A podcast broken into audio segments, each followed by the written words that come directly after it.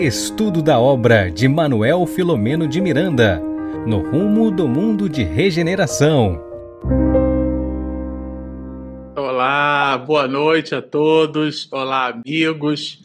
Estamos de volta nesse episódio hercúleo, com essa missão aqui sensacional de estudar essa obra maravilhosa. Nunca me canso de mostrar aqui o nosso livro, essa obra no rumo do mundo de regeneração. Minha avó Maria, minha avó materna, dizia assim para mim: toma rumo, menino.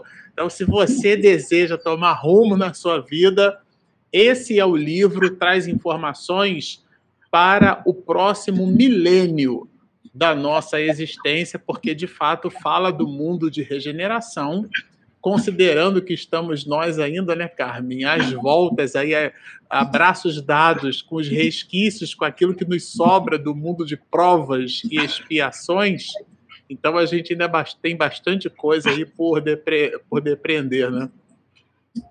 É, claro que é. Muito, muito, muita necessidade ainda. É? Mas também muitas alegrias, né? Sim, verdade, Carmen. A Carmen, eu acho que leu o livro Poliana. Não, ela... e aí, não Poliana... li Poliana, não. Não leu? Não leu não, Poliana, li, Carmen? Li, mas não, não é nesse sentido. O né? jogo né? do contente, coisa maravilhosa? Não, Tudo não, é porque eu acho... lado bom das não, coisas? Não, que eu nasci, eu nasci otimista. Isso aí. Regina, antes você também está nessa vibe? Eu, eu, sou antes da Poliana, tá? Antes da Poliana. Então, vai ver que a Poliana pegou emprestado com pegou você. Pegou né? emprestado né? de mim. Você também está assim, Regina? Pegou emprestado com a Poliana? É, a gente sempre tem que olhar o lado bom, né, da história, né? A gente sempre tem que é, tem que ter uma atitude mais otimista perante a vida. Bom, vamos então falar de otimismo, porque afinal de contas, o capítulo 17 da live de hoje tem um título para lá de sugestivo, expedido pelo autor espiritual. Miranda vai chamar esse capítulo 17 de Iluminando Consciências. Então, realmente é um título que traz já para a gente bastante elemento reflexivo. E para nós iniciarmos as atividades da noite, a gente vai começar com uma singela oração dizendo assim: Querido amigo maior, pastor de nossas almas, Rabi da Galileia, aqui estamos nós, Senhor, teus irmãos menores, e na condição de pastor, tuas ovelhas. Ensina-nos, Senhor, a ler os ensinamentos do mundo da melhor forma possível a encontrarmos nos instantes de agrura do mundo em que nos movimentamos as lições de soerguimento, transladando-nos dentro do material para a nossa realidade do espiritual.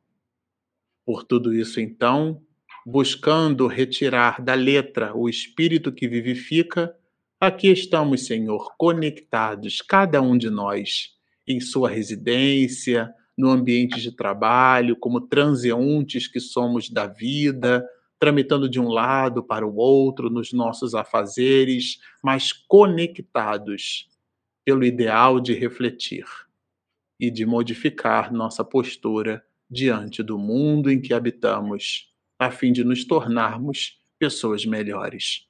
Por tudo isso, então, abençoa-nos o propósito despretensioso de estudar para servir melhor.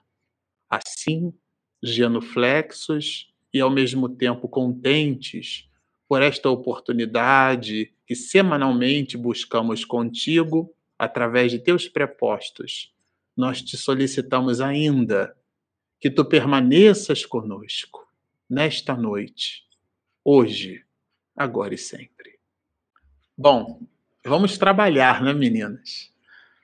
Hoje, aqui no canto inferior direito, a imagem muito bem produzida pela minha esposa Regina, e aqui, aonde lia-se o Bernardo, leia-se o livro, ele está fazendo ali as vezes do Bernardo, tá certo? Para quem está sentindo falta do Bernardo, o Bernardo dividiu para multiplicar. O que é que significa isso?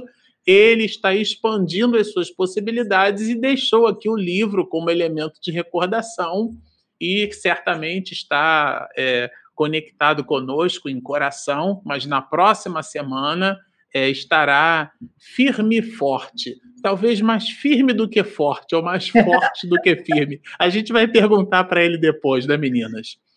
Bom, vamos começar aqui conversando sobre a obra, e já a gente fez uma divisão aqui do assunto, né? É, Mas antes. Verdade, Mas antes... Tem, tem, tem a liturgia da live, é verdade. E esse mais é uma adversativa, é sem o i, porque se for com i é de verbo de intensidade. É mais antes, Regina. Enjoy. Nossa gratidão aos amigos que estão transmitindo esse evento, né? Então, gratidão ao Lar Espírita Caminho do Cristo, Santos São Paulo, Web Rádio Portal da Luz, Mato Grosso do Sul, Web Rádio Fraternidade, Uberlândia, Minas Gerais, Rede Amigo Espírita aqui de São Paulo também, TVC Acal, Florianópolis, Santa Catarina e TV 7, Campina Grande, Paraíba. Então, a nossa gratidão a todos vocês que estão conosco nessa jornada de luz, de entendimento, né, de conhecimento. Muito obrigada por tudo.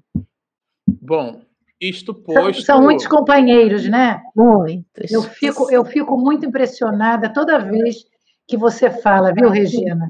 Porque esse é um trabalho cooperativo. Isso mesmo. Então, não importa em qual plataforma você esteja, né? Estão todos juntos, né? Já há alguns meses estudando esse livro maravilhoso. E, aliás, quem quiser adquirir esse livro em papel, é, você pode conseguir pela editora Leal, né? Então, você vai lá na, no site da Mansão do Caminho, tem um link lá para a Livraria Leal.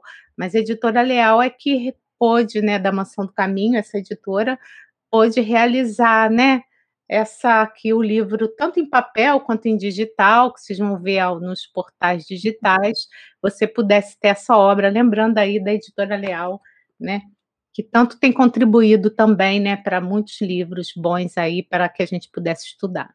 Ótimo. Esse, para quem assistiu, para quem está conectado conosco desde a nossa primeira live, uma das coisas que a gente fez questão de fazer, né, foi o unboxing. Geralmente a gente vê esses vídeos aí no YouTube, pessoal fazendo unboxing de eletrônico. A gente pensa, ah, quer saber? A gente vai fazer o unboxing do livro. Então o livro chegou, claro, o Bernardo deu uma super dica da gente ler o material em formato digital, a Carmen também baixou o livro em formato digital, Regina, mas a gente queria o papel, manipular o papel, sentir o cheiro, esse barulhinho quando passa a folha, né? eu sou da década de 70, digo assim, bom, é, eu preciso do papel, daquela coisa analógica. Não, eu preciso escrever, eu preciso colo colocar, colocar é, cor, né? eu preciso colorir o livro. E você sabe que existe uma discussão aí do ponto de vista é, neuro, neuroperceptivo, neurosináptico, a turma aí que, que entende do assunto, né? já expediu vários tratados. A pessoa às vezes vai para a faculdade ou para a escola e diz assim: eu vou estudar. Não, você vai ouvir para. Porque a, o estudar, que é a assimilação do conteúdo, não tem nenhuma outra forma melhor de fazer senão escrevendo. E não é digitando, é escrevendo. Vou repetir para fixar. Não há forma melhor de estudar que não seja escrevendo e não é digitando, porque eu, por exemplo, assim como você acredito, Carmen, também a Regina, né?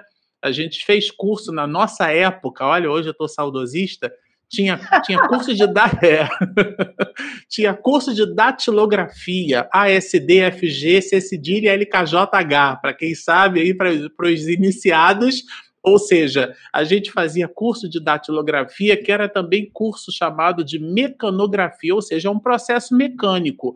Logo, quando você digita, você não assimila nada. Por isso que a pessoa, por isso agora o ato de escrever, ele funciona de uma maneira diferente no cérebro.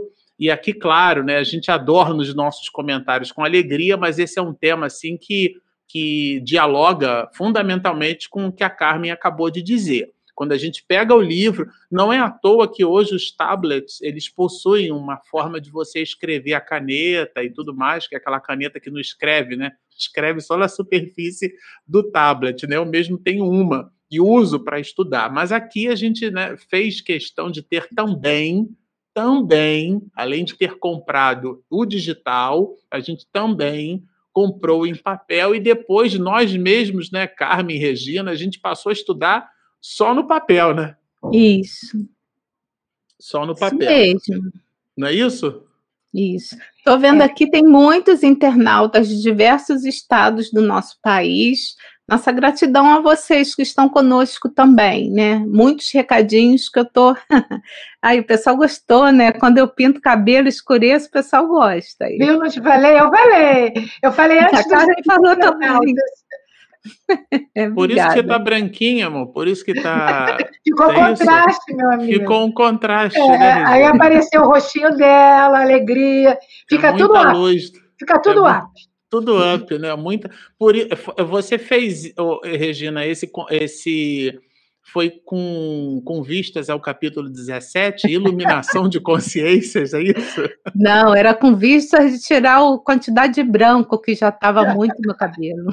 Muito branco, né? Tá certo. Vamos então por branco aqui na por luzes vamos, vamos. no nosso capítulo 17. Como sempre, o Miranda faz uma introdução. É, ele, é, ele é um professor, né? Quando para quem nos assistiu até aqui, é, é a, vigésima, a trigésima primeira live, é o capítulo de número 17. Vamos lembrar que esse livro tem 20 capítulos, com a introdução que a gente estudou 21, foi a live que a gente fez um unboxing, estudou a introdução e tudo mais. Então, realmente, a gente já está se despedindo, né? Entrando ali nos últimos detalhes da obra. E ele de maneira professoral durante vários capítulos. Pedagógica, uma... professoral pedagógica. Pronto, professoral pedagógica. Ele fez uma, uma introdução é, de altíssimo relevo. E aqui não é diferente, né? Ele, ele coloca o tema que eu queria que as meninas, né? É, comentassem para a gente estas questões que o Miranda coloca nesses quatro primeiros parágrafos das comunicações jornalistas e televisivas mentirosas. Ele cita o que a gente colocou no início, né? O planeta Terra ainda sendo um hospital escola de almas. Enfim, ele faz uma série de considerações que aí eu passo a palavra a vocês. Vamos começar com a Carmen. Não, eu ia dizer para a Regina começar. Tá bom. Ah, é? Lembrando que no, nos capítulos anteriores, né, eles vieram da, do, do, trabalho na cidade da Justiça, né? Então houve todo, toda a ajuda, né, aos amigos, aos espíritos que foram ali retirados daquele local. E aqui, bem interessante que o Miranda, ele começa a falar que logo no primeiro parágrafo, achei muito interessante. Vou ler para vocês. O tempo sempre urge e quando nos encontramos envolvidos por tarefas relevantes, não nos damos conta de como passa com rapidez. É, então, assim, é, tanta gente às, é, às, vezes cometem bobagens ou então fica, fica chateada, tem um dia não muito bom, fico, passou o dia inteiro sem fazer muitas coisas, né?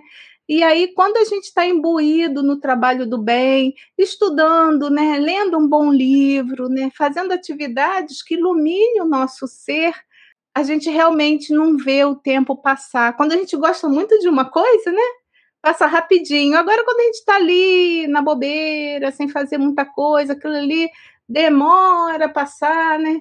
Lembro muito bem eu ali no hospital, que negócio demorava a passar, né? O dia demorava, as noites também eram longas. E aí a gente chega em casa e tem e passa tudo rapidinho, né?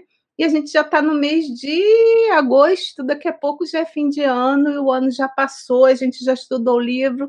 Então, assim, é sempre bom é, lembrar que a gente tem que fazer o. dar o nosso melhor para o nosso tempo, né? Porque a gente não sabe quantas oportunidades a gente vai ter mais para frente. E aqui também, como o Marcelo falou, né, é, muitas aconteceram muitas é, notícias, né, sobre sobre a doença, sobre a covid. E então essas notícias, algumas comunicações jornalísticas que eles colocaram aqui, eram comunicações de muito assim que deixava as pessoas muito ansiosas, natural também, né? A gente não sabia direito o que, que era no, a doença, mas a forma que algumas que alguns jornalistas escreveram seu, seus textos, né? Então, alardearam muitas pessoas e muitas pessoas tiveram problemas de depressão lá no início, né? De ansiedade, por conta desse tipo de que até o Bernardo falou no passado de imprensa marrom, mas parece que nem se usa mais esse termo, né? Enfim, porque a imprensa ela tem que informar, lógico que tem, mas é a forma como se informa, né? Como se fala, né? Essa, isso também está no parágrafo, no segundo parágrafo do início. Outra coisa interessante, né? São cinco parágrafos só, é, que o Miranda ela, ele fala que essas atividades no parágrafo 3, 3 sucediam-se porque a Terra é um hospital escola. Olha que interessante, hospital escola. Como a gente colocou na, na, na semana passada, a gente ainda precisa dessas nuances do claro e escuro, do bem e do mal. A gente precisa ainda ter contato com muitas coisas aqui nesse planeta que a gente, se Deus quiser, vai voltar muitas vezes para a gente poder aprender. Me lembrei também do internauta que perguntou se não me falha a memória, para Carmen, né, que se, se a pessoa podia evoluir no plano espiritual, e a Carmen respondeu que a pessoa tem que voltar muitas vezes, é, encarnar muitas vezes para ela poder, né, enfim, para ela poder concluir, né, esse plano de evolução, ou nesse planeta ou num outro, né, quem sabe, né, enfim. Então, foi mais ou menos isso que eu vi né, nessas, nesses parágrafos iniciais. E mais tá uma vez, no quinto parágrafo, ele vai falar o quê? Que vai acontecer uma nova reunião mediúnica né, para aquela noite, para o prosseguimento dos trabalhos que estavam sendo assim encadeados, né, um após o outro, para poder para essa com esses heróis, né, esses amigos espirituais colaborando com, com com a melhora desses espíritos que estavam aqui enrendados nessa trama. Bom, eu vou dando prosseguimento aqui, eu vou pedir a Carmen, tá, Carmen? Como a gente tem um conteúdo bem denso para trabalhar, é, a propósito desse introito, Miranda, depois, Regina destacou, é, essa reunião mediúnica, na verdade, vai falar da, dos efeitos da visita, né? É. Que eles fizeram aquela visita vamos dizer assim, balançou a roseira, não é isso? É, de todos, não é? De todos. É muito interessante o que a Regina falou, e eu, antes de responder isso a você, eu queria, eu queria dar um toquezinho aqui, que, na realidade, o, o codificador Allan Kardec já disse que a, que a Terra é um hospital, uma escola, é um sítio malsão, é um arrabalde. É que, às vezes, Regina, nós estamos no nosso núcleo tão felizes que a gente não imagina que seja um arrabalde, né? Nem, nem pensa que é assim. Então, nós estamos sujeitos a esse tipo de coisa. E ainda mais depois do capítulo, do, do, do parágrafo quinto, porque é onde o Miranda vai nos mostrar a reação né, daqueles espíritos que foram tocados pela visita deles. Não é porque nunca, como nós comentamos isso, né? Há, eu acho que há duas, duas lives atrás, que na realidade eles não podiam imaginar que uma brechinha que eles deram, né? O grupo evoluído, né? Com o Eurípides, com, com o Spinelli, com, com o Miranda e com, a, com aquele grupo de pessoas, com o Cláudio, né? Pudessem entrar lá e, e, e da mesma maneira pudessem atingir ao local onde que estaria, em aspas, aquela sala onde estaria o chefe deles, né? Quer dizer, isso é uma coisa muito interessante. E por causa disso, é por como eles se sentiram, vamos dizer assim, é, descobertos, eles comunicaram-se com outros grupos, não é? Comunicaram com os outros grupos, outros grupos que tinham a, a, o mesmo modus operandi deles. Então, houve, aspas, uma revolta e também um cuidado maior para que essas coisas não pudessem acontecer. Quer dizer, eles ficaram, conforme você falou, balançados, né? Porque eles, eles se imaginavam é, jamais perturbados, não é? Porque eles, com certeza eles estavam assim há muito tempo. E é muito interessante que eu gostaria de ler a notícia desse feito, né? da, da revolução que tinha acontecido com a chegada dos benfeitores, espalhara-se e houve uma movimentação para reforçar as entradas e aumentar com rigor as incursões perniciosas das criaturas. Então, eles se protegeram e também avançaram, como se fosse uma guerra do mal, né? Aspas. Começaram a avançar. E eles avançaram, em especial, né, nessa instituição onde os benfeitores estavam alojados e onde os benfeitores faziam as suas reuniões mediúnicas para que pudessem ajudar a toda a coletividade. Então, nós imaginamos que aquela casa espírita, que estava naquele lugar, perto do mar, que tinha toda a sua resposta, todo o seu preparo, né? com muito cuidado, com as reuniões públicas, né, com as reuniões mediúnicas, ela fosse atacada. Então, foi um acharque muito, muito forte. Aí, fazendo, Marcelo, uma conexãozinha com a nossa casa espírita, com as nossas casas espíritas, né? Quantas vezes também as nossas casas espíritas, né, por um problema ou outro, existem coisas não tão grandes, mas também uns pitacozinhos dos espíritos que atendem né, a, a não resposta do mundo evolutivo. Então, tudo que a gente vê nesse livro, né, essa introdução belíssima que a Regina fez, simples e bela, né? Ela fez uma coisa simples, mas bela, abrangente. É para nós. Quando o benfeitor escreve um livro, ele não escreve para uma pessoa, ele escreve para a coletividade.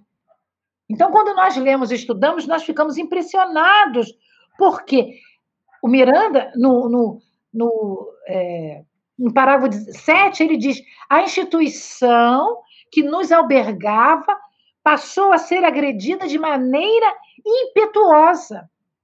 E as pessoas que lá chegavam, pessoas boas, faziam muito alvoroço na porta, dentro da instituição. Quer dizer, eles de fora, né, faziam aquela conexão mental com as pessoas, e aquelas pessoas desavisadas, elas faziam a sintonia com esses espíritos. Isso para nós é importante que a gente aprenda, porque pode, e nós sabemos, nós sabemos de muitas obras, em especial na obra do Miranda, não é? De perturbações espirituais. Como é que eles agiam do lado de fora? Então, esse, esse, essa revolta é uma revolta do mal, não é? Aliás, só o mal se revolta, não é? O bem, o bem, o bem, o bem acata, né? O é verdade. Acata. Você é verdade? sabe que é, exi, há, do ponto de vista antropológico, há controvérsias, né? Porque é. eu posso considerar a revolta em outras perspectivas, mas eu entendi o teu ponto. É, é, é no sentido da porque a revolta a... maléfica, né? Porque é. você pode se revoltar e você agir para que revoltar no sentido assim, não concordar, né? Você pode não concordar e você fazer ações no bem para dirimir aquele fato, aqueles problemas. Mas aqui não. Sim. Aqui eles se revoltaram e eles se arregimentaram e fizeram assim um boicote, né? Quase um boicote, né? No, no, no equilíbrio daquela, da, daquela casa né? E eles sentiram isso quando abriram para fazer a reunião mediúnica e vários espíritos, né, entraram lá porque eles também permitiram e que fizeram trouxeram para a reunião, né, um, um odor fétido, né, a alguma coisa muito maléfica na hora que houve a comunicação do bispo. Claro, é? é? realmente é um, é um cenário aqui adornado de muita agressividade, de muita baderna, é, e esse é um ponto que o Miranda faz questão de colocar, e ele traz aqui, você, Carmen, pontuou muito bem, para as nossas, para LID, para Casa Espírita, né, para aqueles de nós que estamos vinculados a alguma instituição, nenhum valor de dignidade ou de dedicação ficou isso. sem os pingos da lama, veja. Isso, isso. É, isso é importante deixar claro, é, e o autor espiritual faz isso, e a gente não poderia passar esse bloco sem pôr luzes não. nesse assunto. Qual que é o ponto aqui de Miranda? É que, independente da nossa ação no bem, a gente não está livre daquele da mecânica da própria do próprio fato de estar num corpo de carne, de estar vivendo, estar né? no mundo de expiação e provas, não é, meu amigo? Isso. Nessa perspectiva, o que que acontece? A gente precisa ter em mente que, pelo fato, repito, de estarmos trabalhando, às vezes a gente pode pensar assim: ah, eu estou fazendo um trabalho tão bom na casa espírita, então eu tenho, eu estou livre. Tem a proteção difíceis. total. Exatamente, não tem. Na verdade, aqui o autor deixa claro que nós estamos o tempo inteiro, é, é, vamos dizer assim, é, sem. Olha como ele fala, né? Ficou sem os pingos da lama tirada muitos vultos do passado. Vejam, como nós temos um passado culposo e doloso, nós temos as nossas encrencas com os irmãos de outras vidas. E claro, né, eles nos cobram no personagem de hoje, nos enxergando naquela atitude do ontem, aquilo que eles não reconhecem como sendo uma atividade genuína de mudança e exploram o nosso calcanhar de Aquiles. Miranda falou isso várias vezes aqui para nós, e é claro, né, isso também conecta a seguinte reflexão: se você participa de reuniões mediúnicas, reuniões de desobsessão, reuniões de assistência e, e espiritual, se você está vinculado a atividades aonde você se propõe a dar, é preciso construir para dar. Ninguém dá o que não tem. Então os espíritos eles começam a querer investir no nosso comportamento, Divaldo conta a história de um espírito que o fustigou por décadas, até que a sua mãe, reencarnada numa, numa, numa menina, né, que foi colocada à porta ali, cheia de formigas, e então é, entregasse aquela situação para aquele espírito, ele se rendesse, né? Porque o espírito vai perguntar: Você ama isso que está aí? Ele disse: Nossa, mas acabou de chegar, né? Me dá um tempo e era mãe daquele próprio espírito, e ele desenrola todo um cenário. Não é o que a gente fala que nos vincula às pessoas, é o que a gente faz, a forma como a gente se comporta diante da vida, né? Não foram aqueles minutos onde os cristãos primitivos entregaram a sua vida em holocausto que determinam a sua condição no mundo espiritual. Não é a morte que determina, é como a gente vive e não como a gente morre.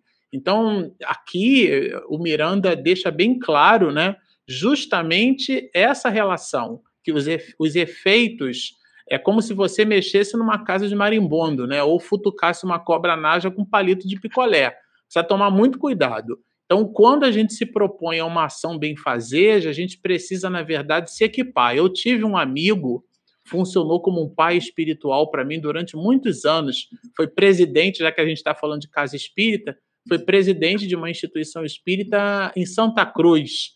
É o, é o chamado CELC, Centro Espírita Luz e Caridade. Fica na rua General Olímpio, número 607. O nome dele é Leon, Leon Pereira. E o Leon sempre dizia assim para mim, falava quando eu era adolescente, mas guardei até hoje. Se você não pode fechar uma porta, então não a abra. Então vejam, a gente precisa se equipar de valores para dar melhor. Joana de Ângeles vai colocar na obra, na verdade, o projeto Manuel Filomeno de Miranda, vai colocar na década de 90, ficou muito conhecida a ideia da qualidade total, né?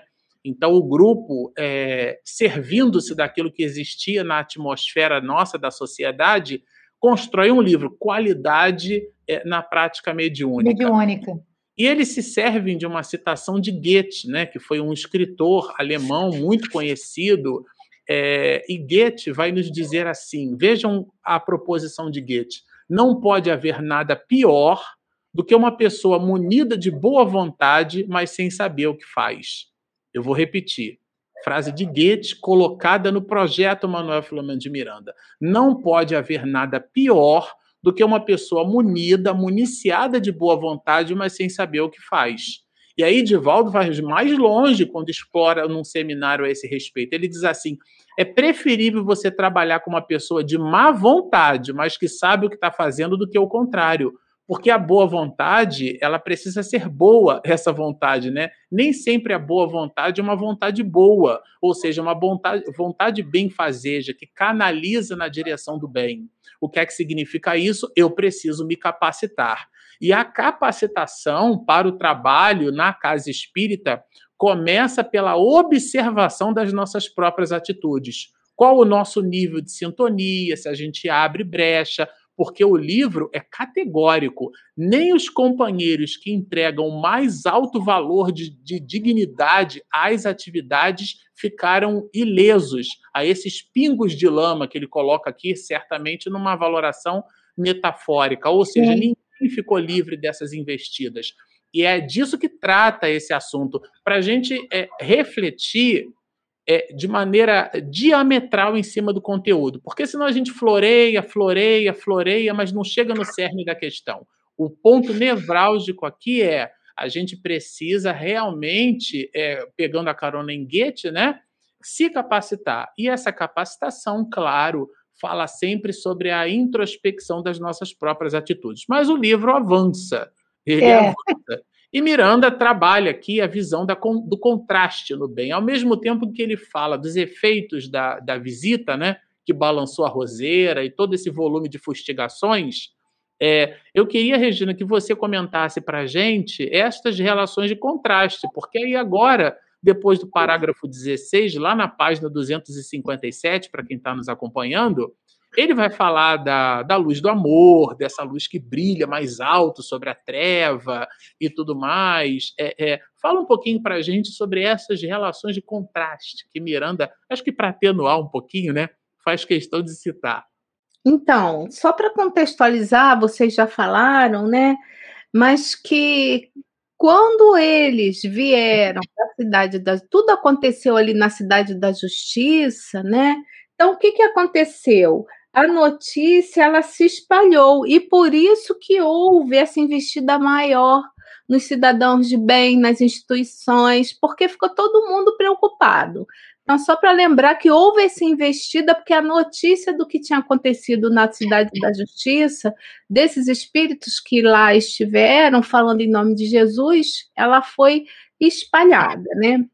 E aí houve toda essa proteção maior nas instituições, em especial também na instituição que estavam abrigados, o, o, o, grupo do Miranda, né, o grupo do Spinelli, né? Esse é um ponto. Então, quando ele vem falar que a luz do amor passou a brilhar com mais claridade, é que no parágrafo 15 é falar, é, termina assim, né? Todo esse bloco desnecessário assinalar o zelo dos servidores fiéis que se não se permitiram conspurcar pelas suas investidas, quer dizer, desses espíritos maus, nem perderam tempo nas discussões inúteis e portadoras de animosidade com o único propósito de confundir e desequilibrar. Então, é bem interessante né, que o trabalhador do bem ele pode até assim vergar, mas é mais difícil de quebrar. Por quê? Porque estavam todos envolvidos em atividades. Não tinha ninguém com a hora vazia. Então, eles tinham, apesar dessas investidas, eles tinham toda essa proteção por conta do trabalho. E aí, no 16, ele vem falando: a luz do amor passou a brilhar com mais claridade e os sofredores encontraram apoio e conforto moral para atenuar os padecimentos e compreenderem as razões das suas aflições por abnegados ceareiros de Jesus. E na 17, a luz brilha mais quando a treva é mais densa. Bem interessante, sabe? E eu trouxe, eu lembro que na semana passada, vamos ver se eu acho aqui. Eu, eu, trouxe uma questão do livro dos Espíritos que fala, fala, exatamente sobre o que você acabou de me perguntar. Sobre o bem, o mal, claro e escuro. Questão do é. livro dos Espíritos. Espera aí que eu já estou é chegando. É uma relação dual, né? Que a gente às vezes acaba Exatamente. se vinculando a ela, né? É, mas sempre é assim, né? A gente só conhece o bem quando a gente vê que o mal também existe, né? Se você não souber o que é o bem e o mal, você não transita de um para o outro, né? Isso. E na, a questão achei, a 634. Por que existe o mal do mundo, né? Do livro dos Espíritos, o mal necessário? Eu falei isso semana passada. Resposta, um pedaço dela. Os espíritos foram criados simples e ignorantes. Deus deixa ao homem escolha do caminho tanto pior para ele se toma o mau caminho. Sua peregrinação será mais longa. Se não existissem montanhas, o homem não compreenderia que se pode subir e descer. Se não existissem rochas, não compreenderia que há corpos duros. É preciso que o espírito adquira experiência e, para isso, é necessário que conheça o bem e o mal. Então, isso é muito interessante que dá para nós, ainda espíritos endividados, uma esperança.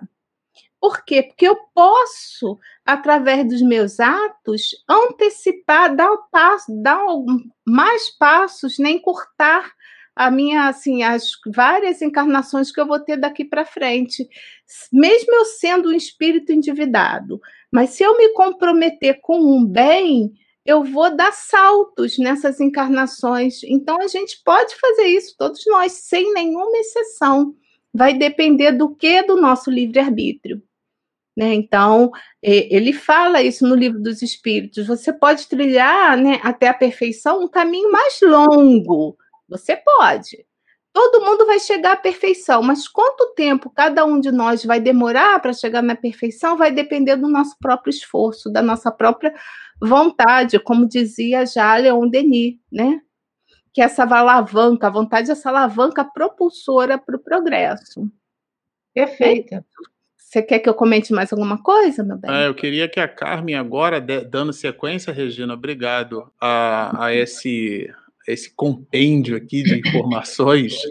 É, a partir do parágrafo 21, Carmen, é, Miranda vai falar sobre o, bom, o encontro aqui né, com o ex-bispo.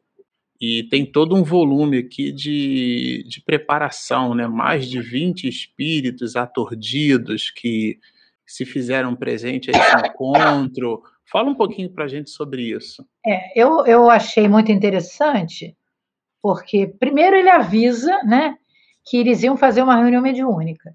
É muito interessante, é, para mim, né, é que é, ele, é, ele, ele é capitular, né, quer dizer, ele usa capítulos mas ele usa tons no capítulo.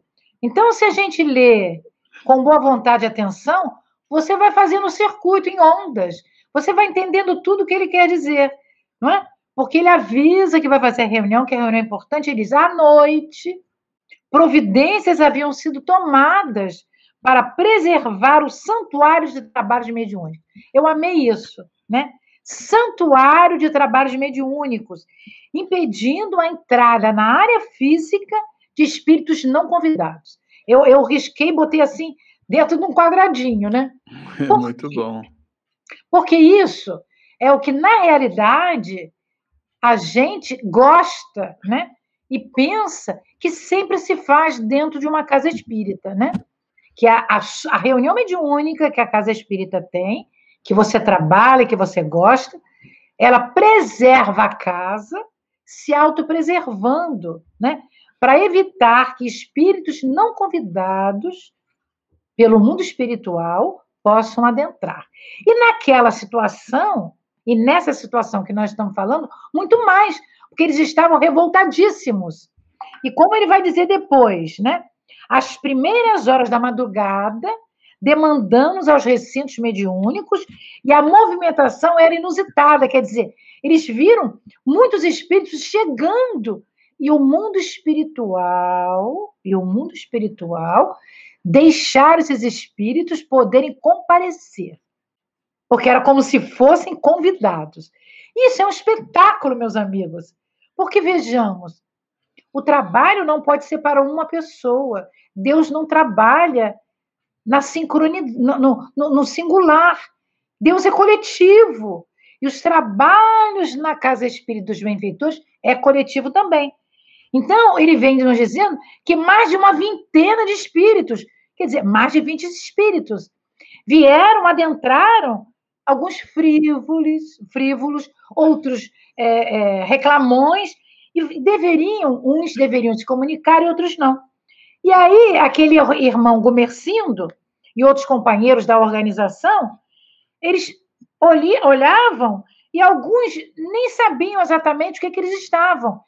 E aí eles se prepararam para que tudo aquilo ficasse mais ou menos adequado para que a reunião mediúnica pudesse acontecer. E a médium Alvina, a médium, vamos dizer assim, de grandes aptidões mediúnicas, né, foi aquela que pôde fazer o primeiro contato mediúnico da noite, que era justamente do bispo, né, que nós comentamos lá atrás, aquele bispo que tinha sido bispo da igreja, da igreja católica e que no mundo espiritual se apresentava com afeição lupina. E eu, antes de começar a live, você ainda não estava, ô Marcelo, eu estava conversando com a Regina, né? Nós estávamos papeando. Do mesmo, do mesmo modo, né? É, tem uma, uma dualidade aqui, né? Do mesmo modo que é muito triste, né? Tudo isso que a gente vê, mas é muito interessante a gente poder contar com esses benfeitores espirituais para nos trazer os detalhes para o nosso conhecimento. Então, o Miranda, ele diz, o aspecto lupino passou para a face da médium. E ele, o Miranda, com os outros, podiam ver o que, que estava acontecendo ali e o diálogo se fez. Aquele espírito revoltado, eu já vou passar para vocês, mas eu queria ler a frase. Aqui, a frase que está no parágrafo 28. Estou de volta inesperadamente para vocês. Quer dizer, ele, coitado, né? Ele é tão, ele é tão sem noção, vamos dizer assim, como a gente diz, né, no nosso dia a dia, que ele não entendeu ainda que ele foi convidado. Ele não foi inesperado. Ele foi esperado pelos amigos espirituais. Não é? E aí ele faz um diálogo muito grotesco.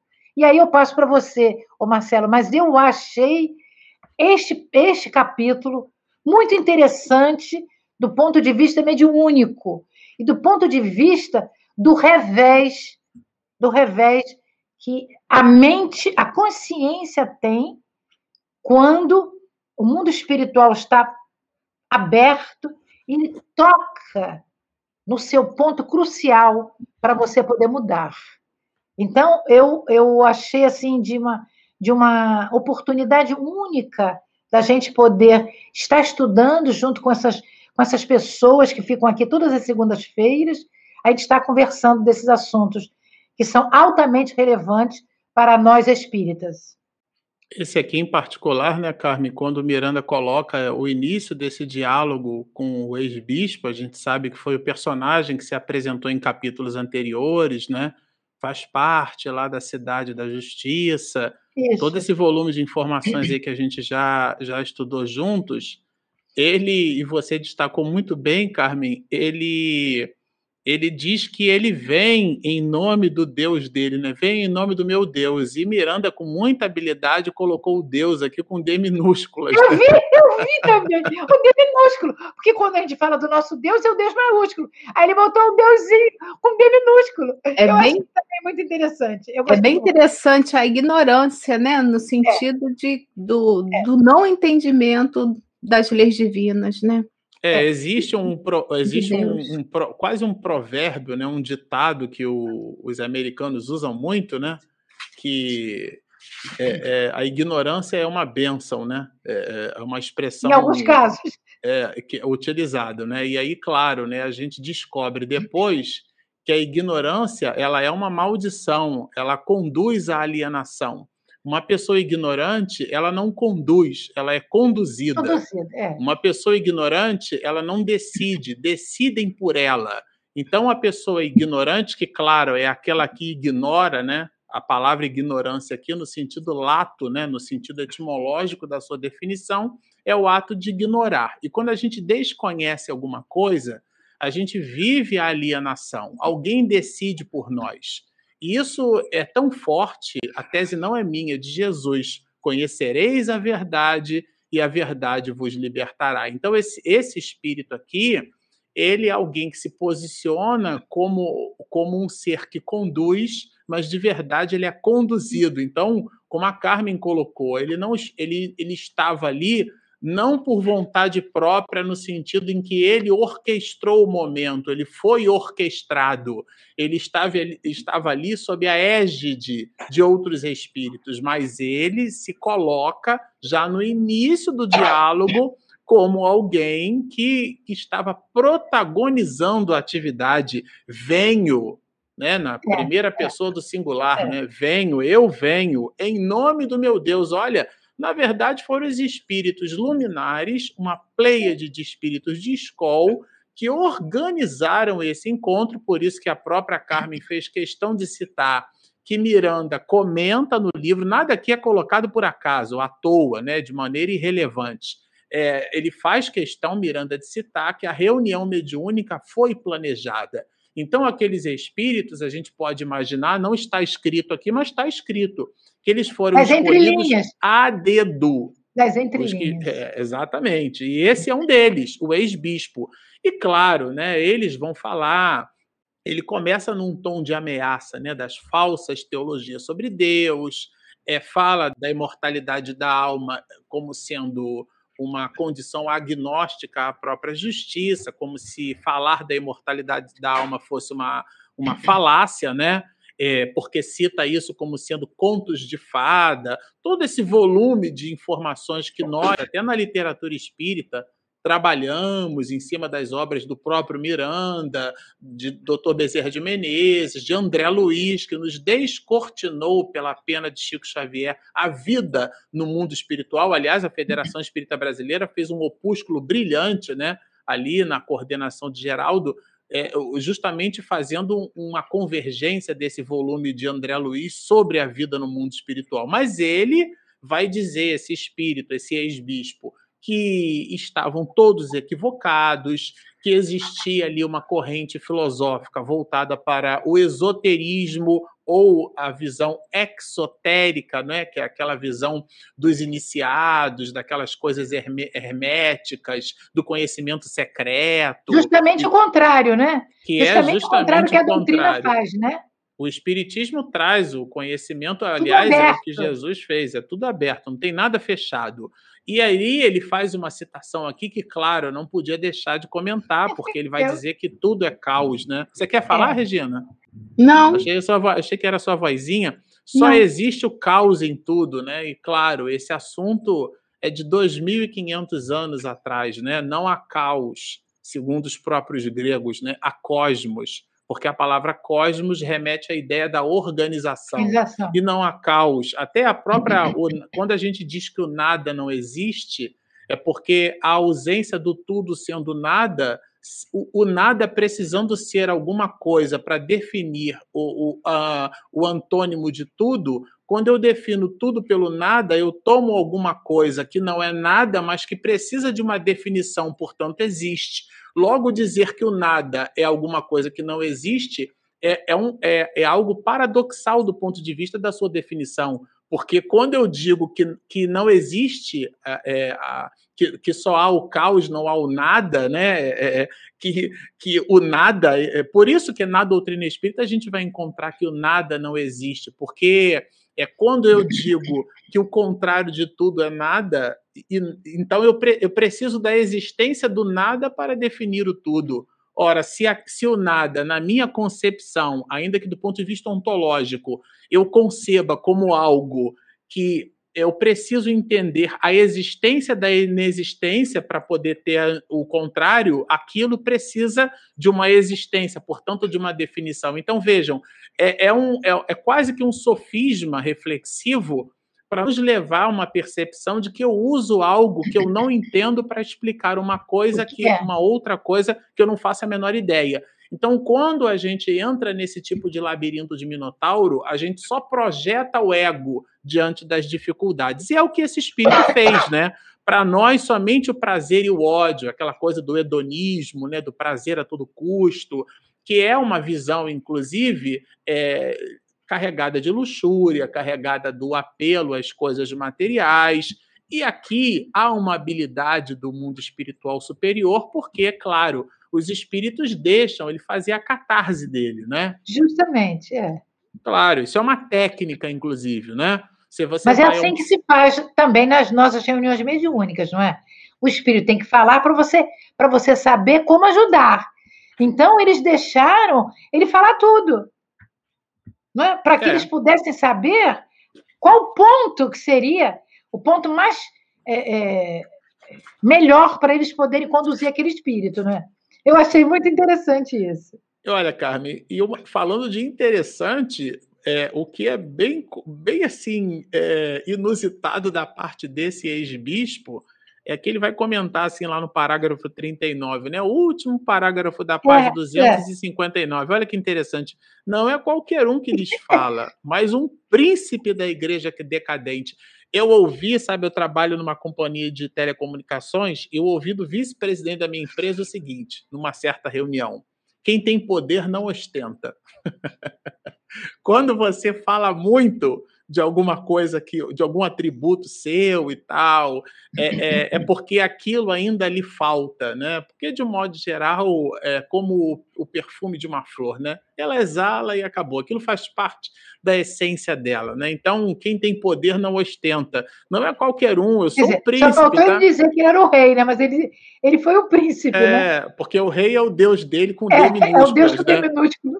E a gente às vezes se posiciona assim, né? A gente, a gente se, se, vamos dizer assim, se empodera de uma pseudo-senioridade diante das coisas, da vida, das pessoas. Você sabe com quem você está falando, o que, que é, né? É, é, é, a, a, posição é, é bem interessante porque na hierarquia espiritual quanto mais evoluído o espírito é, mais humilde ele se torna. Foi Jesus com os discípulos, todo mundo querendo saber quem era o maior dentre todos eles, e Jesus toma de uma atitude humilíssima, que era lavar os pés dos discípulos. Isso gerou um constrangimento enorme entre eles. Meu Deus do céu, sabe? E, e ali tem uma lição para a gente, né? Hoje todo mundo já entendeu que a liderança é a liderança servidora, que um líder é aquele que converge respeito, que converge admiração. E claro, para eu ser respeitado por alguém, não basta que eu fale, eu preciso ter atitude, eu preciso ter exemplo, porque o exemplo ele arrasta, ele aliás a tese não é minha de Emmanuel, a palavra desperta, mas é o exemplo que arrasta. Então esse mecanismo, né, da exemplificação, ele é muito forte entre nós e ele vai falar aqui é, justamente de tudo isso e depois de fazer a catarse dele, entrando aqui agora, eu vou pedir para a Regina comentar. Ele dá aquela enorme gargalhada, bem típico né, da, das comunicações, que para quem tem experiência em reunião mediúnica sabe do que, é que a gente está falando. O rosto né, marcado por uma expressão lupina, que é o que a Carmen já comentou, né, e e, e, todo esse volume né, de, de, de, situações degradantes que gravitam, né, gravitaram aqui em torno desse espírito. Mas, depois que ele fala, como diz no, no, no, no popular, né, quando o garoto soltava pipa, aí a gente passava, sabe, Carmen, cerol na pipa, e, e, não passava na linha toda, tinha gente que não passava na linha toda. Eu era garoto ficava vendo o pessoal e aí tinha gente que descarregava, né? A gente falava assim, não deixa ele descarregar o dezão dele todo. O dezão é porque aquele, aquela linha, né? Grossa de pipa e até o final. E a gente tirava no dedo, porque o cerol estava lá no início. Então eu acho que o. o Ele estava usando que... a mesma, mesma tecnologia. É, oh meu Deus do céu, que eles me perdoem aqui. Né? Eurípides, re, re, é, re, releva, Eurípides. O Marcelo, é, antes de você passar para mim, já que você está falando da reunião mediúnica, a Carmen também comentou, né? Eu deixei passar lá atrás, quando você fez uma pergunta, pediu para eu falar, é, comentar determinados parágrafos, Sim. que tem a ver com a reunião mediúnica, que é um aviso que eu acho importante, só deixar esse aviso reforçar, tá? É do capítulo 14. Como você é estudante, eu também e a Carmen, mas como a gente tem uma série aqui do Livro dos Médios no nosso canal, né, eu queria que você pudesse comentar um pouquinho né? No 14, é lá atrás, ele fala assim: lembra dos ataques que, que todas as instituições estavam recebendo?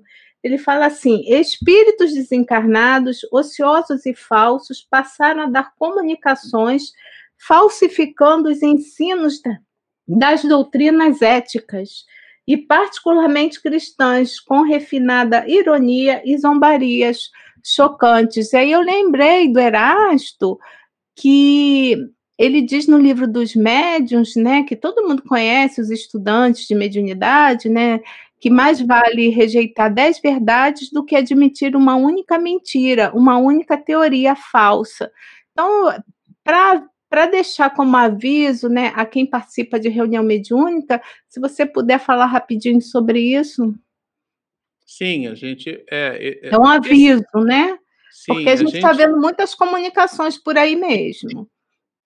Bom, o, no, eu, vou, convidar todo mundo a reler. Vamos deixar um dever de casa aqui. A gente pode até comentar na próxima live, tá, Regina? A, é, a reler, reler, considerando que todo mundo já leu, né? A reler o item 267. Não vou dar mastigado, não, Regina.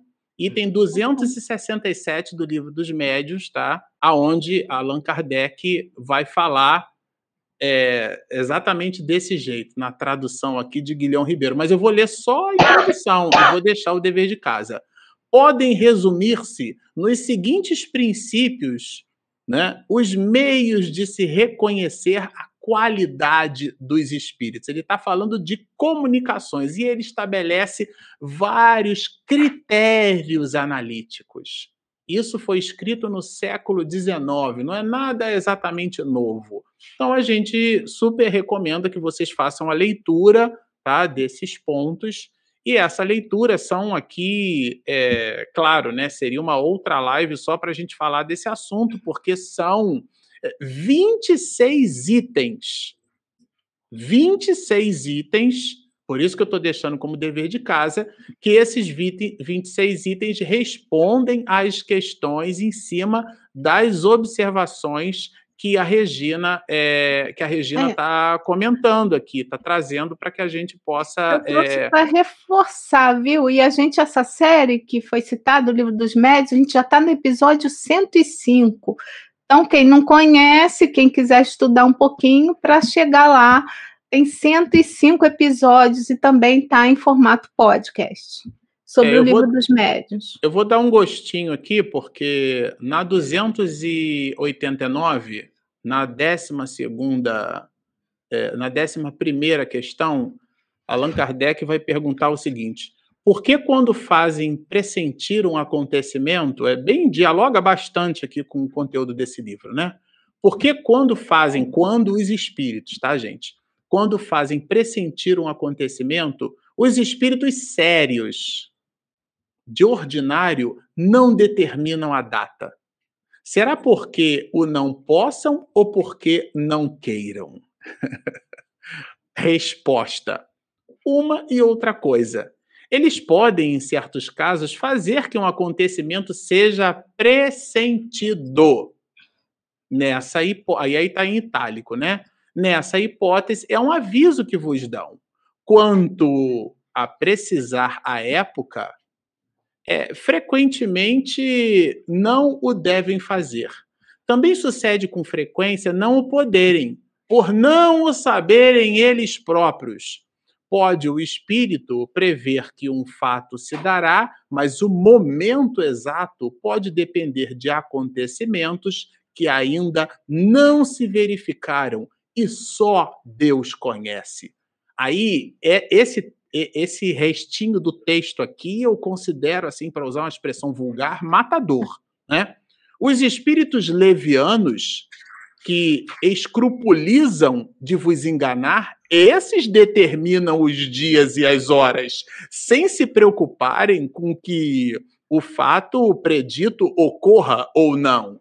Por isso é que toda, Allan Kardec vai dizer, toda a predição circunstanciada vos deve ser suspeita. Espírito superior não coloca data, não anuncia fato. É, isso, inclusive, não está no conteúdo desse livro. Miranda, em nenhum momento, porque a gente ouve comentários por aí falando desse assunto, a impressão que dá é que quem comenta o livro, né, inclusive desse jeito, não lê o livro o que é uma irresponsabilidade, né? um ato leviano, você falar de algo que não conhece. Então, o livro, em momento nenhum, fala sobre isso. E essas comunicações que circulam por aí na internet, certamente são comunicações que não visitam as lições expedidas no livro dos médios. Então, se a gente está às voltas com o trabalho mediúnico, é super importante, sabe, Regina, que por uma questão de coerência, a gente estude o livro basilar, o livro que trouxe dignidade, que é o maior tratado de parapsicologia que a humanidade já tem conhecimento, que é o livro dos médios. Então, como diz é, no livro Humberto de Campos, no livro Boa Nova, numa, numa citação de Jesus com os discípulos, né? O ser humano é muito mais ignorante do que propriamente mal. Então, às vezes, a gente se movimenta por desconhecimento, por ignorância. Aquela mesma ignorância que no bloco anterior a gente comentou, que leva à alienação, ou seja, alguém decide por nós. E nesse caso aqui, Regina, são os espíritos inferiores que decidem por nós, porque a gente vira marionete na mão deles, né? Questão 459. Mas eu queria que você bom então explicar isso, o, o Marcelo, porque na semana passada foi uma resposta que eu dei e que não tinha o livro dos médiuns. Então foi muito bom você completar lendo isso aí, porque me perguntaram: nós sabemos a data que vai mudar isso, mudar aquilo? E eu e você respondemos não, que não poderíamos predizer. Espírito bom, espírito bom, espírito puro, espírito conhecedor não diz isso. Só os espíritos que, ignorantes é que eles datam as coisas, que nós não podemos fazer isso porque não sabemos. E aí você leu o livro dos médios. Ótimo.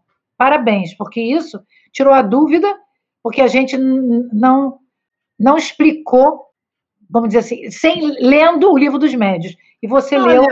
E aí, eu, quando sugeri o tema, nem pensei nisso, não. não mas, é, mas, é, mas é que ele, ele esticou e foi, na, e foi lá na, na, ele foi na questão depois. Porque, assim como tem as fake news, né? A pessoa pega é. uma mensagem psicografada, é. só porque é psicografada acha que é verdadeira, é, né? Todos os espíritos é, falam a verdade, né? Isso, é só essa preocupação é. mesmo, esse alerta, digamos é. assim.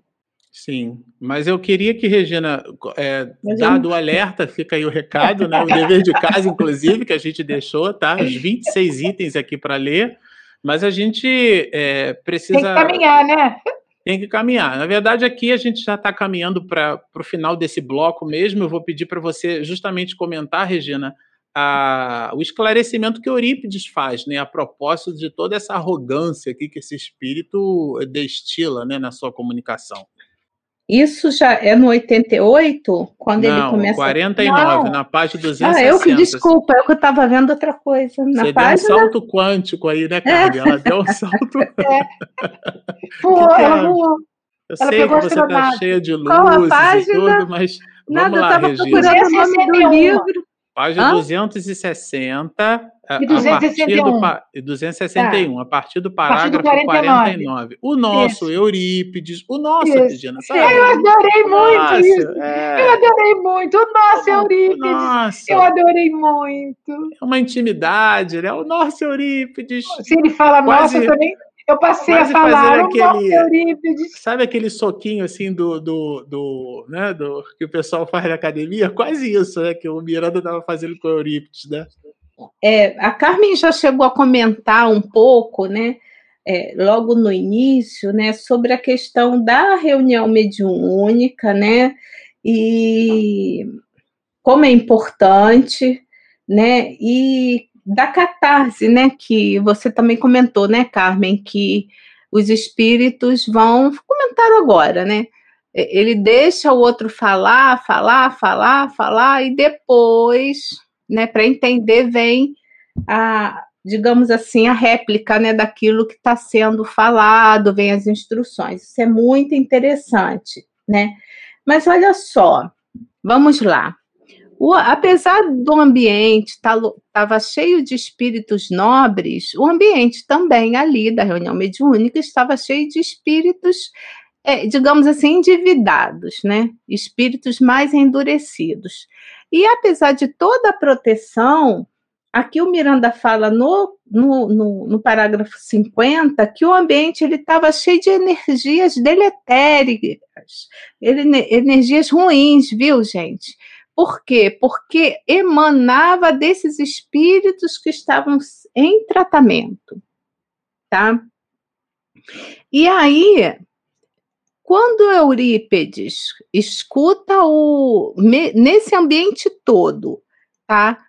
De muita vibração, tanto de amor quanto também de vibração inferior, né? E quando ele escuta aquilo tudo, porque enquanto o bispo ia falando, outros espíritos iam ali se fortalecendo ali, né, no que o bispo falava, é isso mesmo, alguns pensando, né, estavam estavam assim ficando mais fortalecidos. E aí vem Eurípides, né? Essa coisa de espírito superior mesmo, né? Numa tranquilidade.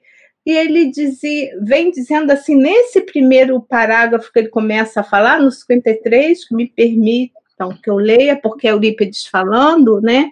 Ele diz o seguinte: seria sem dúvida uma aberração da lógica e do conhecimento podermos contemplar o universo e tudo quanto abarca fosse ele autoedificar que atingiu um estágio de beleza e aperfeiçoamento nos seres humanos, ser resultado do nada, quer dizer, a, o niilismo, né? A filosofia do niilismo, nada qual se esse nada fosse a força cósmica que lhe deu origem?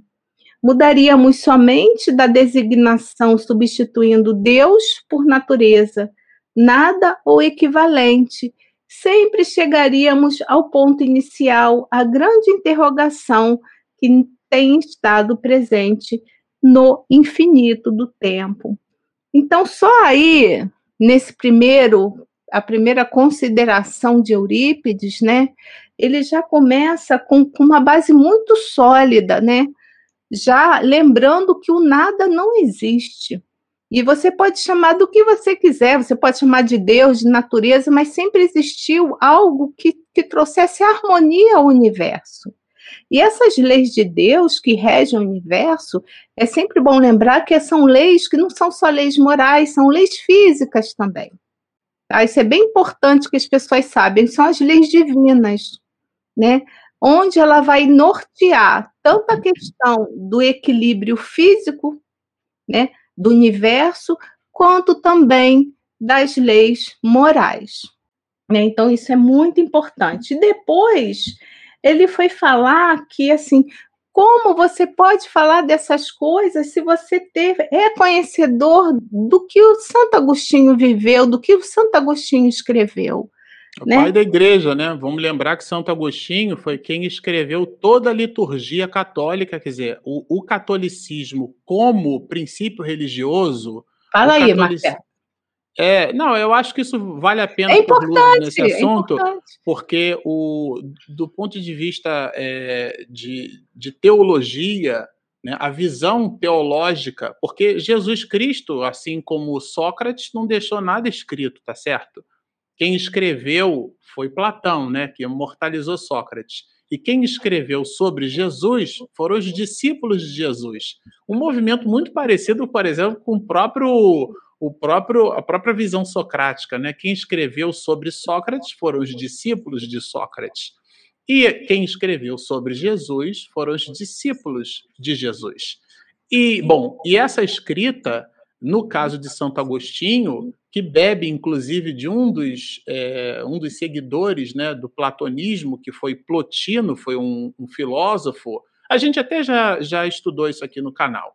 Mas o ponto alto aqui é entender que toda a patrística cristã ela tem a sua ascendência, a sua construção como corpo de doutrina, como um instrumento teológico é, organizado por Santo Agostinho. Tem também Tomás de Aquino, né, que se serviu das, das preposições de Aristóteles, mas isso é, outro, é outra live só para falar nisso. O ponto é entender que Santo Agostinho é, é considerado um dos pais da igreja. E ele, como um ex-bispo, estudou Santo Agostinho. Ou pelo menos entende-se que na posição eclesiástica de um bispo, ele tenha um altíssimo, elevado conhecimento da teologia proposta por Santo Agostinho. E Santo Agostinho não propõe um movimento, é, é, ele propõe um movimento causal é, ou seja, tudo tem uma causa, e a causa está no mundo transcendental, que é a ideia do, do, inatismo, né? a ideia do mundo transcendente, do mundo do mundo que, que não é esse mundo material, que é o que a gente na doutrina espírita vai chamar de erraticidade ao mundo espiritual, ou mundo celestial, aquele mundo que não é o mundo material, porque o mundo material é um mundo volátil, é um mundo é, perecível, é um mundo mutável, é um mundo inconstante, é um mundo impermanente, porque tudo muda. Sete anos depois, as suas células do corpo estão totalmente modificadas. Você é como se fosse um outro ser humano. Você tem um outro corpo. Sabe? Então, nós mudamos o tempo inteiro. É, é, Heráclito de Éfeso tem uma exortação nesse sentido que eu acho fabulosa. Ele é um pré-socrático, mas bebe da água de Santo Agostinho nesse sentido, né? Heráclito de Éfeso vai dizer: a única coisa permanente no universo é a mudança. Então, tudo muda o tempo inteiro. Logo, esse bispo jamais estaria dizendo isso se baseando em toda a liturgia que Santo Agostinho favoreceu para o fortalecimento do pensamento teológico católico. É como se fosse uma contradição, Eurípides vai é. dizer. Você tirou da onde isso, meu filho? E, e, no caso do bispo, era casuístico, né? não era causuístico, né? É, não, não tem. Ele, os primeiros cristãos, vai dizer ele aqui, né? Contestavam-se com a criação, ele, aliás, contentavam-se, né? É, por quê? Porque a gente não ficava querendo achar pelo em ovo. A sociedade do século XXI é muito interessante, ela quer achar pelo em ovo em tudo. Tudo a gente quer rediscutir, quer discutir, porque o, a ideia do cristão primitivo é a ideia do, do primeiro, né? A ideia do primeiro. Que não tinha esse conhecimento que você tem hoje. Exatamente. E essa ideia do primeiro aqui, é, quando a gente fala da não discussão, é, é, é no sentido da balbúrdia, né? Porque às vezes a gente cria determinados é, mecanismos de entendimento de coisas que a gente não tem condição de entender. Então você cria uma rebelião, você cria um movimento completamente é, desconectado, né? E os cristãos primitivos, essa ideia do primitivo é, é, é, é a ideia da ancestralidade, do primeiro, né? Essa ideia de uma visão, é, de uma visão de raiz, né? De ancestralidade que a gente precisa resgatar um pouco isso do, no sentido da base, do alicerce. É disso que trata aqui, né? Porque vejam, né, filósofos e teólogos justificaram a simplicidade da crença aos padrões da cultura. É o que a gente vê no, nos dias atuais. Podem ser, vou parafrasear é, Divaldo Franco, podem ser excelentes intelectuais, mas jamais desceram do trono da sua vacuidade para distender a mão, para serem humanos, para ajudar, para participar. São, são ótimos com as palavras. E eu, e particularmente falando, eu tenho muito medo dessas pessoas, porque elas possuem uma habilidade de te convencer de coisas que você está absolutamente convencido de que não são assim. Porque elas têm um, uma valoração retórica tão sofisticada, uma argumentação tão sólida para a falácia, para o engodo, para a enganação, são os pseudo-sábios descritos por Kardec das questões 100 a 113, que essas pessoas realmente nos iludem, e são elas que estão na mídia hoje, promovendo falácia, promovendo engodo, promovendo dissensão entre as criaturas humanas, porque nos fazem perceber que a revolta, a luta, é, é, essas palavras, elas estão intimamente associadas à violência, quando na verdade a grande revolta ou a grande revolução é a da própria criatura humana. E isso vai nos desconectando desse, desse cristianismo primeiro aqui, desse cristianismo raiz. Então é disso que trata, sabe, é, é, Eurípides no, no, diálogo com esse espírito. Porque é, Jesus, quando esteve entre nós, é, e depois os seus discípulos, eles nos deixaram marcas de exemplo. Acho que a Carmen podia falar um pouquinho sobre isso. Acho que ela está querendo falar, meu bem. É, Carmen, eu liguei o, liguei o turbo aqui. Não, é porque, vontade, é, é porque no, no, no, no, no parágrafo 56, Eurípides vai dizer para o espírito: como o nosso objetivo não é filosófico, não é filosofar Santo Agostinho, porém estabelecer padrões morais de comportamento para a vivência imortal. A sua negligência religiosa, enquanto na terra, e conduta reprochável oculta, sob o manto da fé, transtornaram-lhe a mente. E o Senhor optou pela solução mais simples e estúpida, que finge aceitar entre conflitos que o atormentam.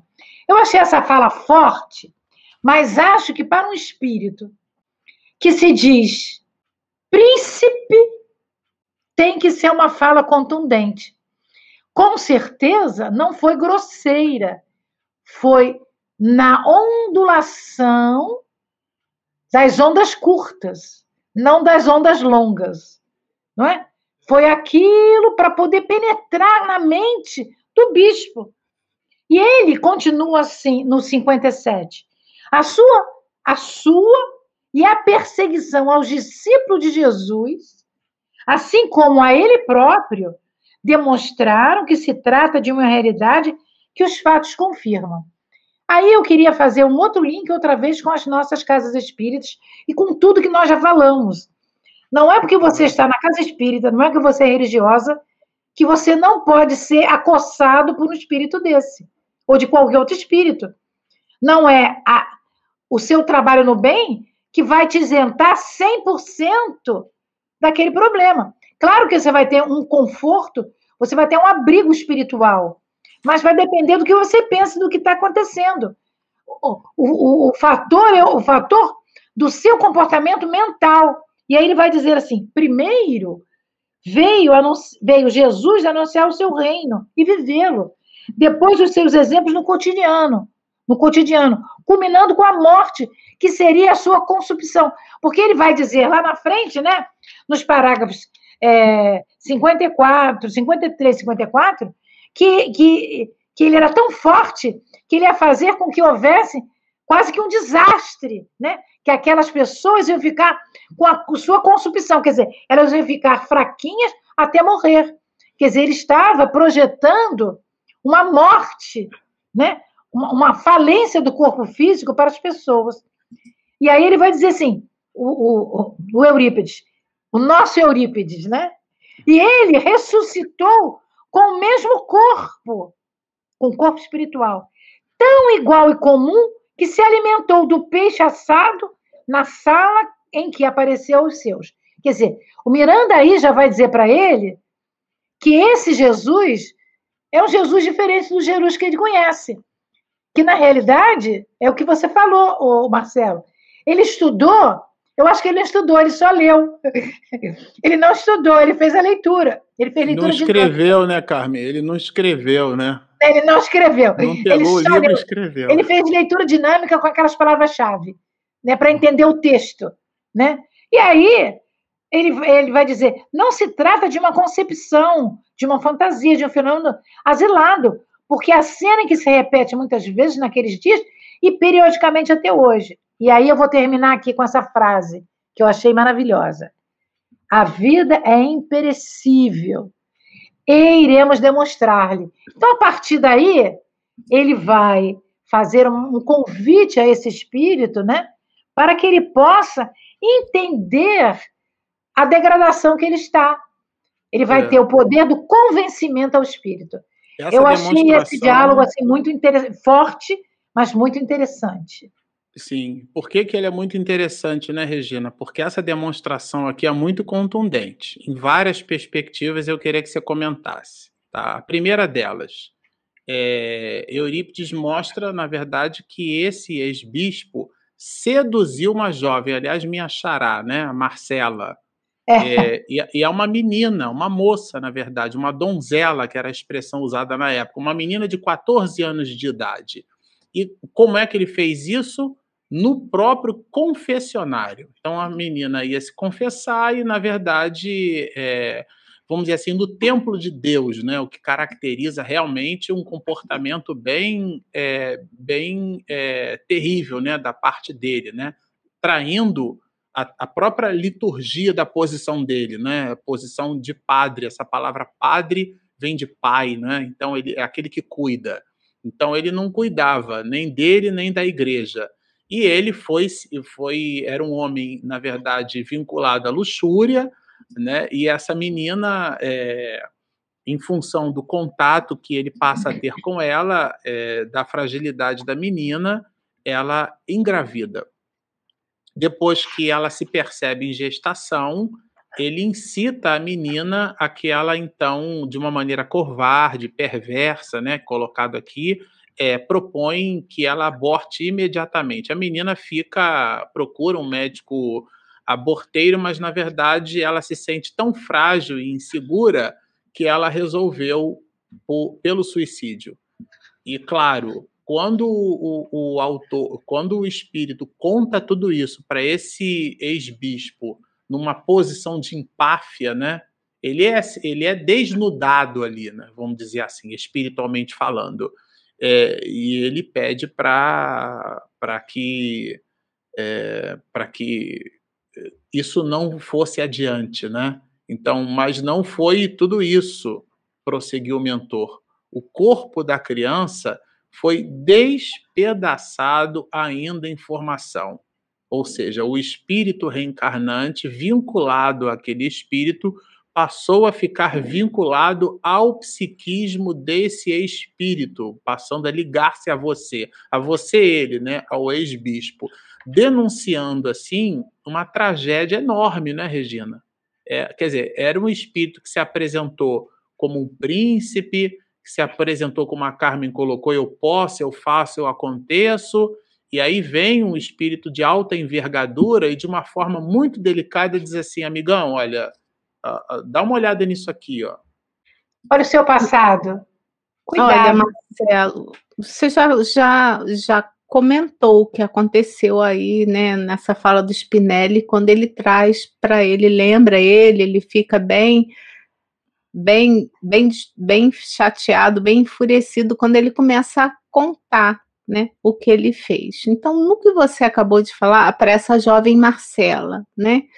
Então, daí a gente pode trazer, falar sobre um pouquinho, bem rapidamente, sobre o aborto e sobre o suicídio, que, que foi o que a Marcela fez. Ela tanto abortou quando ela, quanto ela se suicidou, se jogou lá do alto lá da torre da igreja. Então, só as questões do livro dos espíritos sobre o aborto, né? Que consequência tem para o espírito o aborto, né? O espírito que vai ser abortado, na questão 357. A resposta dos espíritos é uma existência nulificada e que ele terá de recomeçar, quer dizer, vai ter que voltar de novo porque ele não conseguiu encarnar. Na 358, constitui crime a provocação do aborto em qualquer período da gestação? Resposta dos espíritos: a crime sempre que transgredis as, a lei de Deus. Nessa lei, as leis, a lei de Deus, a gente vem falando o tempo todo sobre isso. E na 359, ele, ele pergunta, né? Caso, dado o caso que o nascimento da criança pusesse em perigo a vida da mãe, haverá crime em sacrificar-se a, a primeira para salvar a, se, a segunda? Resposta dos espíritos. Preferível é se sacrifique o ser que ainda não existe a sacrificar-se o que já existe. Pois muito bem, o aborto vai contra a lei de Deus. Mas eu queria falar para você, internauta, que por um acaso você cometeu né, esse crime, o aborto, por motivos muito próprios seus, né? Que a vida continua. E que se você não conhecia nada disso, siga em frente, né? Comece a fazer cada vez mais o bem, ajudar os outros, né? É, é, se modificando, porque a falta do conhecimento ele atenua, né? de, o crime. Tá? Então, não fique preocupado, preocupado, né? Ou você que colaborou, ajudou, né, o outro a cometer o aborto, se você assim o fez quando você não conhecia nada sobre essas leis, tá? Então assim, porque senão a gente vai ficar estacionado nessa situação né? E não vai continuar. Deus ama todos nós. Isso é muito importante que vocês saibam disso. O aborto é um crime, não deve ser praticado, mas se você assim o fez, lembrando que Deus ama todos nós, siga em frente e não faça de novo, tá? Esse é o primeiro ponto.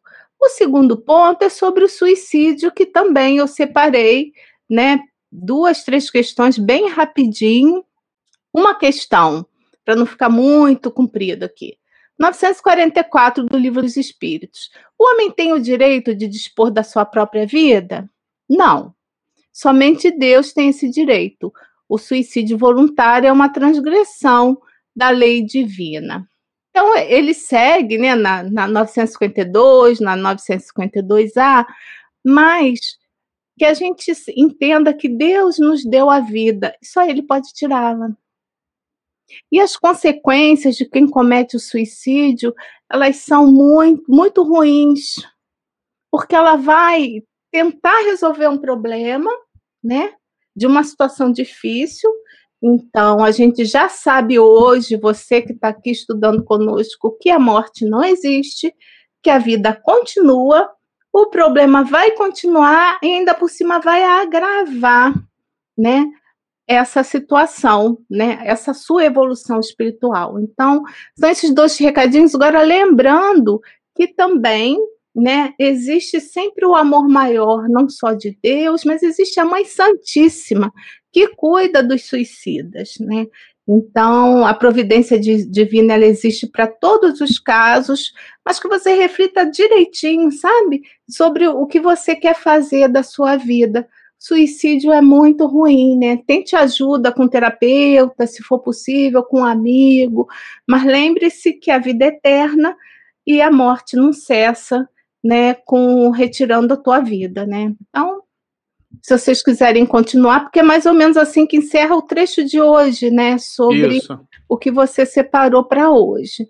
É, então, se a gente tiver pergunta de internauta, não, nem é complemento, nem suplemento, nem replemento. A Carmen quer eu, falar. Não, é, não, é só para dizer que eu separei as questões de suicídio também. Tem assim, eu separei muita coisa, não, mas é porque... tá, eu olhei aqui o tempo é, e, é. e, aí eu. Não, é porque, é porque eu também, eu queria também fechar aqui dizendo que nós temos o setembro amarelo, né? Isso é mesmo, amarelo, isso mesmo. E eu, eu lembrei disso. E é um setembro contra o suicídio, a favor da vida, né? Então, é também para pensar muito nisso. O que você colocou foi belíssimo, Regina, porque o sentimento de culpa te acrisola, não é? E não deixa você evoluir.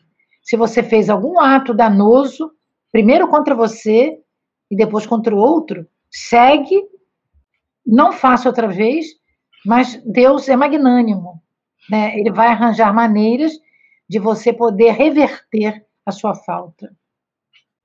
Muito bom, meninas. É, Regina, pelo avançado do horário em cima Já do avançou, nosso, menino, que isso? É. o nosso Deus Cronos Graças a aqui, Deus é aquilo que a gente ele falou, né? O tempo no início do livro, de- desse capítulo, você nem vê o tempo passar quando você Isso está mesmo. voltado. e graças a Deus nós o dividimos em dois episódios, porque não daria para comentar o volume de informações que o capítulo traz em uma live só. Na próxima live a gente vai ter muita emoção, porque a gente vai ter espíritos de uma envergadura é, somando aqui né, ao- aos comentários desses espíritos, e aí, claro, né, é, quem dialoga com esse, com esse espírito, é, acho que é o, o internauta que comentou, né, é, certamente foi Eurípides, né, Eurípides Barçanufo. Ele é o doutrinador, com ele é o doutrinador Isso. da reunião. É Ele doutrinou o quem, espírito. é ele quem conversa, né, quem dialoga, quem esclarece, quem doutrina esse ex-bispo. Mais para frente, além do próprio Eurípides, além do próprio Miranda, além de muitos outros, eh, são vagalumes espirituais. Você vai dar Nós- spoiler, né? Vai dar. nós, não, nós teremos muitos, muitos outros espíritos luminares, não é isso, meninas? Muitos outros.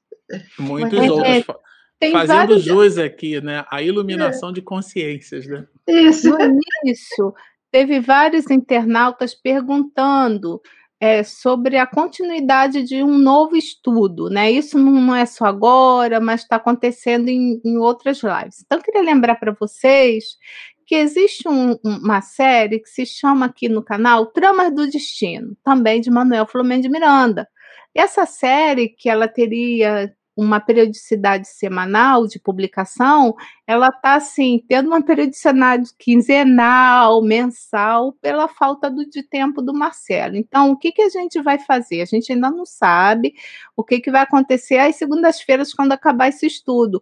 Mas a gente quer resgatar esse estudo mais assim, mais pontualmente, né? Para que ele não fique tanto tempo as pessoas estão perguntando, né? Sem um outro episódio. Então a gente tem muita coisa ainda para rever no canal, né? Fortalecer o estudo do livro dos médios, Tramas do Destino, livro dos Espíritos, tá bom? Então, então a gente ainda não sabe como vai ficar, mas que para vocês saberem o que está passando na nossa cabeça. E vai ter uma hora que a gente vai precisar descansar um pouquinho, porque o Marcelo vai precisar ver a mãezinha dele no Rio de Janeiro, né?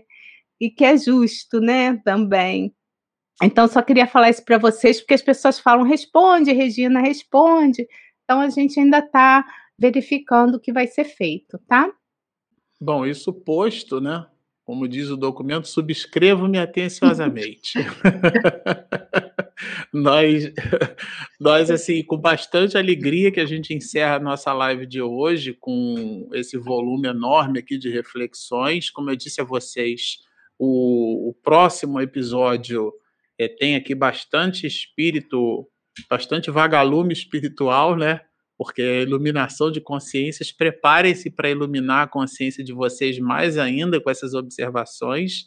E aí a gente vai se despedir do capítulo 17, vai entrar no 18, e o capítulo 18 é aquele que perfaz praticamente o antepenúltimo capítulo, já que é 18, 19 e 20, Hum. ou seja, nós estamos indo para os três últimos capítulos.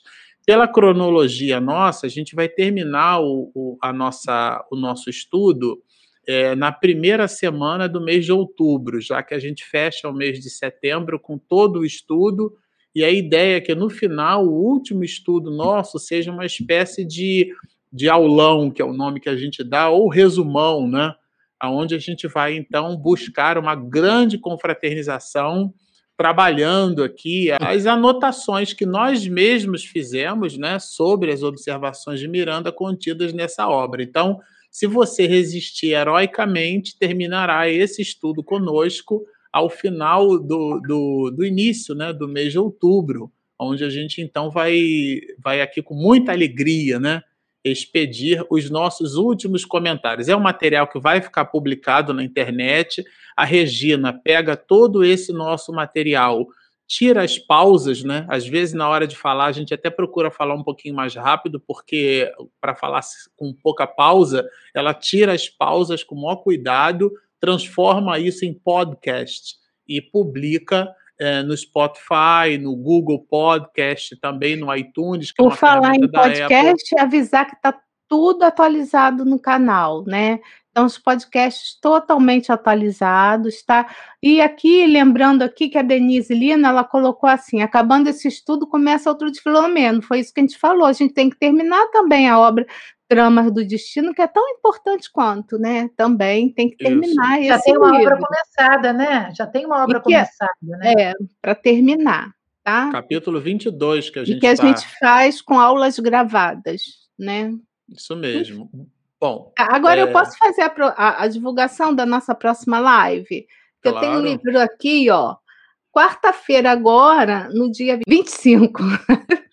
no caso, é depois de amanhã que você está falando. Né? Nessa né? quarta-feira, nós vamos receber. Para quem se interessa por pintura mediúnica, nós vamos receber a nossa querida amiga Elisa, Elisa, Pereira, aqui de São Paulo, e ela vai estar tá falando sobre o trabalho da pintura mediúnica e sobre esse livro que ela escreveu. Então, assim, todos convidados, para quem se interessa para o tema, para quarta-feira, às 7h30 da noite, estarem conosco, onde o Marcelo vai conversar com a Elisa sobre pintura mediúnica. Isso mesmo. Acho que eu fiz tudo. Fizemos, fizemos tudo. Para a gente encerrar, eu vou pedir a Carmen, Carmen para fazer a nossa oração da noite de hoje. Então vamos orar, meus amigos. Vamos elevar os nossos melhores, as nossas melhores vibrações, os nossos sentimentos de amor, de paz, de alegria, de gratidão por estarmos na carne, reencarnados, com a nossa vitalidade mental, com a nossa vontade de podermos a cada dia estudar um pouco mais. E esta obra maravilhosa que nos convida a relembrar tantos pontos, toda a codificação passa por ela. E nesta noite nós rogamos a Maria, a mãe de Jesus, a rosa mística de Nazaré, e vamos dizer assim: Senhora, Ó mãe querida, tu sabes as dificuldades que o planeta passa.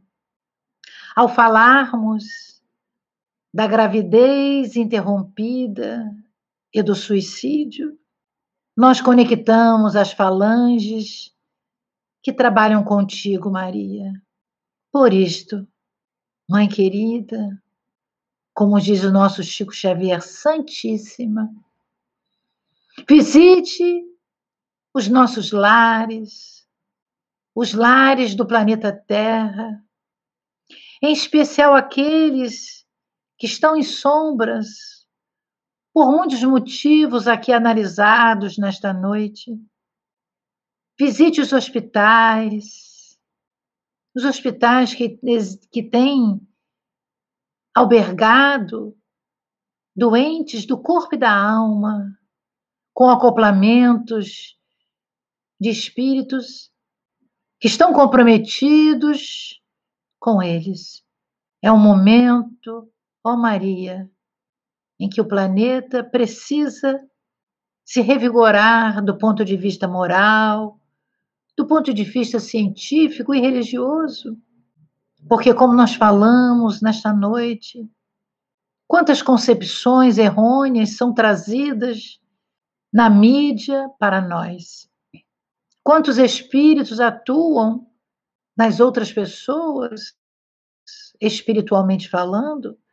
Claro, por aceitação, mas que permitem que os recados, as fake news aconteçam em todas as vertentes da vida. Cuida de nós, Maria. Cuida das, dessas crianças essas crianças que não têm lar, que estão num lar que não as entende, essas crianças agora da última guerra, Senhora, crianças que são passadas de mão em mão para não sofrerem as perturbações de uma nação em desespero, em dificuldade de poder.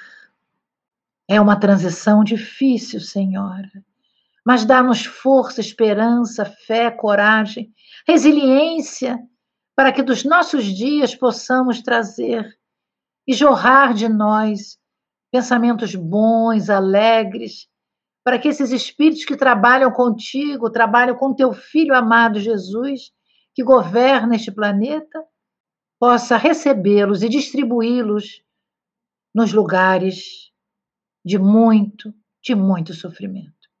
Agradecemos a todos esses amigos espirituais que nos abraçaram nesta noite, a todos esses internautas que estavam conosco, nos dando as melhores vibrações de carinho, de paz e compreensão. Obrigada a tudo. Gratidão, meu Deus, que assim seja.